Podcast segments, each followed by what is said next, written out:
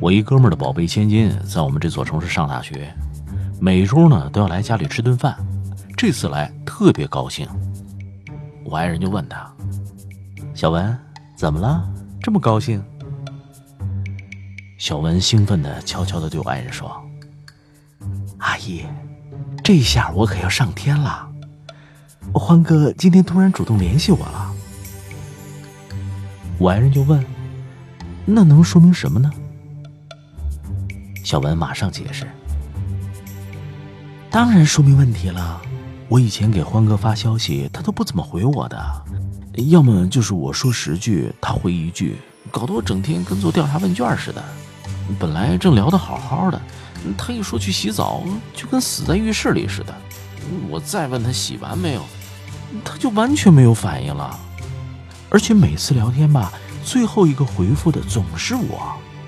这次。”他竟然主动给我发信息了，阿姨，您说他是不是终于喜欢上我了？听我爱人说，这欢哥是小文倒过来追的男朋友，他们谈过一段极为短命的恋爱。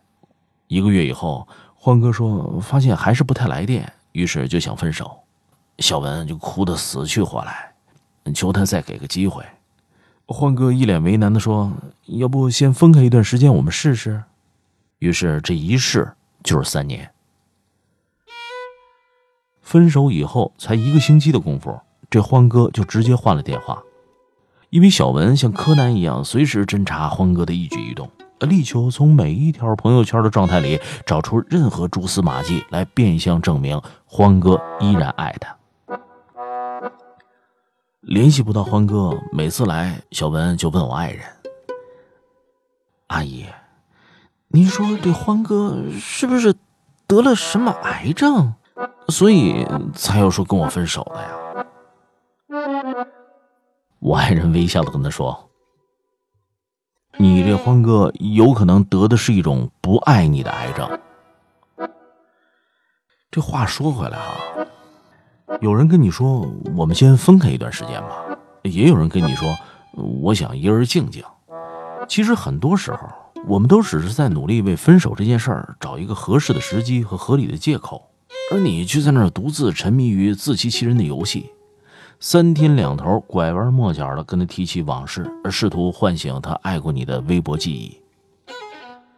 这很多人吧。压根儿还没学会如何在一段关系当中与前尘往事好好告别，但是这并不代表你还有戏，非要等对方赤裸裸的求你放过他的时候，哦，这个时候你才捡起一地鸡毛，那必然会有些措手不及。不爱了，连回忆都是负荷。一条不经意的消息，你在这边鸡飞狗跳的上天入地。对方在那边风轻云淡，一如既往。他突然不联系你了，他突然又联系你了。其实什么都说明不了，因为真爱从来不是偶然想起。也就是去年这个季节，我们单位来了个刚毕业实习的女孩，来了才一个月的时间，她就喜欢上了栏目组的一个男老师。白天兴奋地跟这老师牵着手上山下乡，四处猎奇。晚上回来像例行公事一样接那个谈了已经有四年之久的男朋友的电话。这没跟老师好上之前吧，她一回到寝室就马上歪倒在床上，喋喋不休的跟男朋友讲各种新单位的稀罕事儿。谁在寝室里养了只狗，被主任骂惨了；谁扛着设备出去拍了一圈，一个镜头都不能用，那简直废物一个。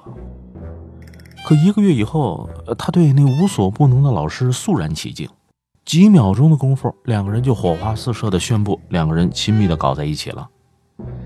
晚上电话一响，他不再欢呼雀跃了，而是皱着眉头，充耳不闻，经不住穷追不舍的铃声骚扰。他没好气的接起来，也不再热情。男朋友问他今天话怎么这么少，为什么不开心？他就大发雷霆，说工作这么累。每天我还必须得给你赔笑脸吗？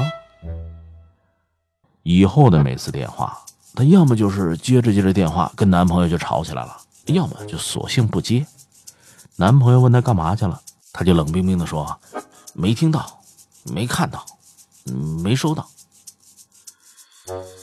她一闺蜜就忍不住问她：“这不爱了，为什么不直说呀？”哎，她还特有理由。怎么说呀？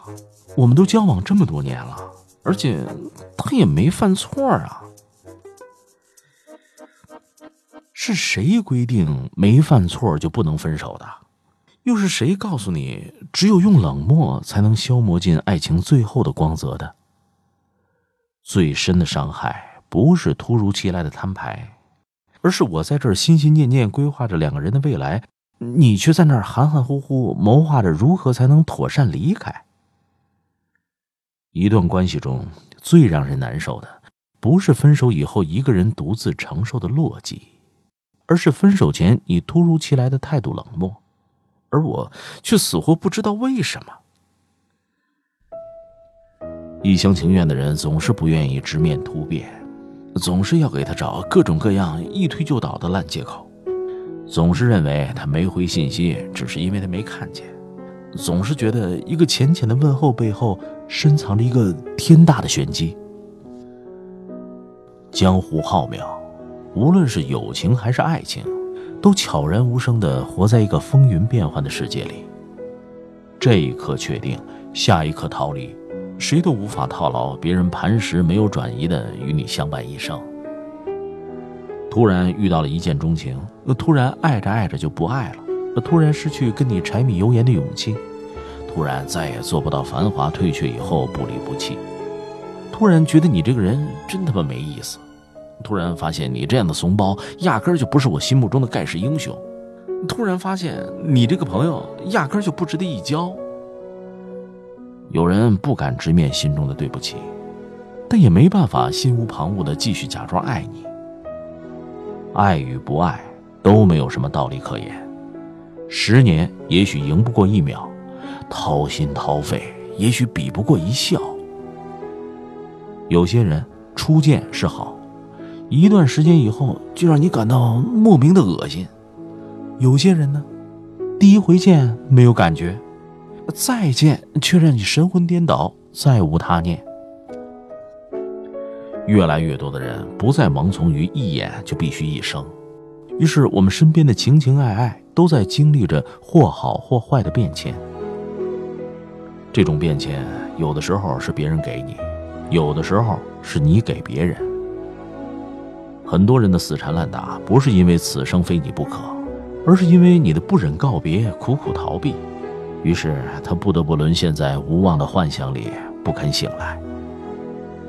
但是人生路还很长，不管真相是好是坏，知道真相，痛过之后重新起航，总要好过带着一个谜一样的羁绊，无以为继度过余生。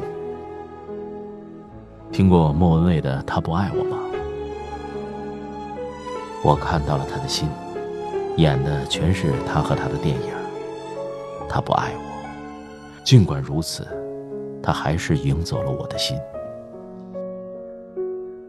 三十七岁的莫文蔚和比他年轻四岁的冯德伦拍拖九年，外界都以为他们如胶似漆。但是就在冯德伦和徐若瑄恋情公开的那天晚上，莫文蔚一个人在演唱会上偷偷流泪的用力唱着。他不爱我。四十一岁那年，莫文蔚在金曲奖上宣布了年底嫁给十七岁时候的初恋男友。后来不经意间看到了一张他身骑白马、衣带飘飘、回眸一笑的照片，当即便潸然泪下。终于，昔日人已没，他又可以鲜衣怒马，仗剑天涯。很多事儿从一开始，我明明就早已预料到了结果，但是我总在较劲，只想问问他：多年后你跟别人情深似海的时候，会不会有一天，偶尔也会想起，你曾经欠过我一个再无可能的未来？只有善于自愈的人，才更容易接近幸福。米兰昆德拉在《生命不能承受之轻》中说。